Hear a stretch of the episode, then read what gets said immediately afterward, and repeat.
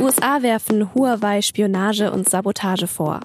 Der chinesische Technologiekonzern aber beteuert seine Unschuld und hat jetzt sogar Klage gegen die USA eingereicht. In Deutschland soll Huawei das superschnelle 5G-Netzwerk mit ausbauen. Aber ist das jetzt überhaupt noch möglich? Darüber spreche ich gleich mit unserem China-Korrespondenten Christoph Gießen. Mein Name ist Antonia Franz und Sie hören auf den Punkt, den SZ-Nachrichten-Podcast. Huawei is not owned, controlled or influenced by the Chinese government. Huawei wird nicht kontrolliert oder beeinflusst von der chinesischen Regierung. Darüber hinaus hat Huawei ein exzellentes Sicherheitsprogramm.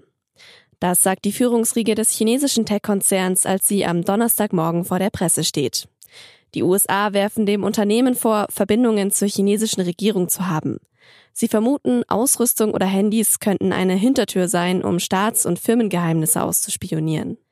Deshalb hat die USA im vergangenen Jahr ein Gesetz verabschiedet. Das schränkt den Zugang von Huawei zum amerikanischen Markt ein. Huawei fühlt sich ungerecht behandelt und hat jetzt Klage eingereicht gegen das US-Gesetz. Es gebe keine Beweise für die Anschuldigungen. In Deutschland ist sich die Regierung noch unsicher, wie genau man jetzt mit Huawei umgehen soll. Die Firma ist Weltmarktführer für den Bau von Mobilfunknetzen und sollte hier in Deutschland dabei helfen, das 5G-Netzwerk auszubauen. Das könnte ohne Huawei schwierig werden. Herr Gießen, Sie sind Korrespondent in China. Die USA haben jetzt Huaweis Einfluss schon eingeschränkt. Sollte Deutschland das dann auch tun? In der Bundesregierung wird da ja seit einigen Wochen intensiv darüber diskutiert. Geht auch ein Riss durch Berlin. Im Auswärtigen Amt zum Beispiel ist man der Meinung, dass man Huawei nicht zulassen sollte, also auf dem Markt für 5G ausschließen sollte. Ähnlich ist das bei den Geheimdiensten. Im Wirtschaftsministerium ist es wiederum eher so, dass man überlegt, unter Auflagen Huawei dabei zu belassen, wenn man sich vor zwei Dingen fürchtet. Zum einen, dass das mobile Internet der Zukunft langsamer aufgesetzt wird ohne Huawei.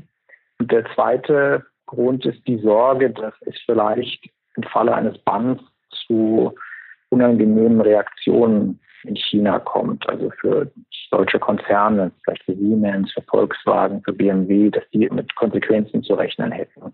Die Debatte ist im Gange in Deutschland. Aber halten Sie es dann für wahrscheinlich, dass Deutschland Huawei auch beschränkt? Ja, was man versuchen wird, ist das Telekommunikationsgesetz anzupassen. Und was da lange Zeit in Berlin diskutiert worden ist, ist, dass man eine Art No-Spy-Abkommen mit Peking schließt, in dem sich die Politik vor allem in China verpflichtet, dass sie bestimmte Durchgriffsrechte, die sie aufgrund der chinesischen Gesetzgebung Huawei gegenüber tatsächlich hat, dass sie die nicht umsetzt. Ob das wirklich eine Lösung ist, das sei jetzt mal dahingestellt.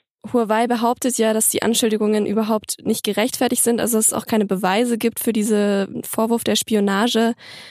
Sind die dann überhaupt gerechtfertigt, die Anschuldigungen gegen Huawei? Es gibt vor allem zwei Argumentationslinien. Es gibt die juristische und es gibt die technische. Fangen wir mal mit der technischen an. Das ist also die Frage, gibt es in der jetzigen Technik von Huawei irgendwelche Backdoors, irgendwelche sicherheitsrelevanten Dinge, die irgendwie auffallen müssten, wo man direkt Zugriff hat, auch als Unternehmen oder aber auch als Behörde in China. Und das ist bisher nicht gefunden worden in der bisherigen Technik, weder in der Software noch in der Hardware. Und das ist auch das Argument von Huawei zu sagen, ihr habt doch bisher gar nicht gegen uns gefunden. Dann gibt es aber die andere Argumentationslinie, das ist vor allem die juristische. Wie sind die chinesischen Gesetze ausgestaltet? Was könnte also in der Zukunft der chinesische Staat von Huawei verlangen? Da wird auf dieses Nachrichtendienstgesetz, vor allem auf die Artikel 7 und 14 geguckt, aber auch auf das nationale Sicherheitsgesetz. Und diese Gesetze, wenn man die liest, die sind schon sehr umfassend und sehr weitreichend. Das heißt also, die nationale Sicherheitssphäre Chinas geht bis auf die Tiefen des Ozeans laut, laut des Gesetzes, bezieht den Nord- und den Südpol ein, genauso wie den Weltraum. Es gibt also fast keinen Ort dieser Welt, den man sich ausmalen kann, an dem aus chinesischer Perspektive dieses Sicherheitsgesetz nicht gilt. Und das würde dann auch für ein chinesisches Unternehmen demzufolge gelten.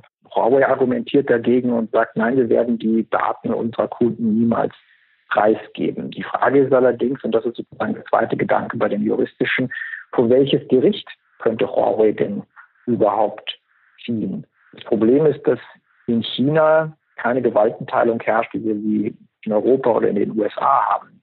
Das, was jetzt Huawei in den USA macht, nämlich ein Gericht anzurufen, Klage einzureichen und gegen den amerikanischen Staat zu klagen, das wäre in China undenkbar, weil die Gerichte hier von der Kommunistischen Partei Chinas kontrolliert werden.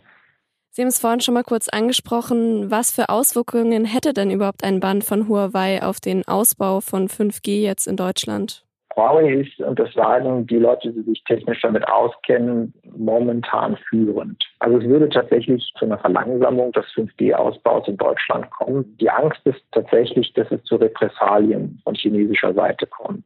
Art Tit for Tat zu sagen, ihr habt Huawei nicht zugelassen, deshalb geht es dem deutschen Unternehmen X oder Y auf dem chinesischen Markt sehr schlecht. Und wenn wir uns, nehmen wir uns Volkswagen, Volkswagen verkauft jedes zweite Auto inzwischen bei der Kernmarke VW in China. Die Abhängigkeit ist gewaltig. Also wenn da irgendwelche Repressalien erfolgen würden, würde das um Milliarden Umsätze und sehr, sehr viele Arbeitsplätze gehen. Aber wird die Abhängigkeit dann nicht noch viel größer, wenn jetzt Huawei in Deutschland das 5G-Netzwerk ausbauen würde? Die Abhängigkeit wäre deutlich größer und eigentlich ist sogar dieses 5G nur der Beginn dessen, was noch alles folgen wird. 5G wird die Dateninfrastruktur sein für viele Veränderungen der Digitalisierung. Das heißt also, die große Sorge ist gar nicht mal so sehr das Abschalten oder die Backdoor, sondern die wirkliche Angst ist, dass es zu einer Sabotage kommt und jemand im Konfliktfall sagt, jetzt schalten wir den Individualverkehr in einer Stadt wie München oder Berlin einfach mal auf Knopfdruck aus. Das ist die Angst und die Sorge, um die es geht. Vielen Dank, Christoph Gießen.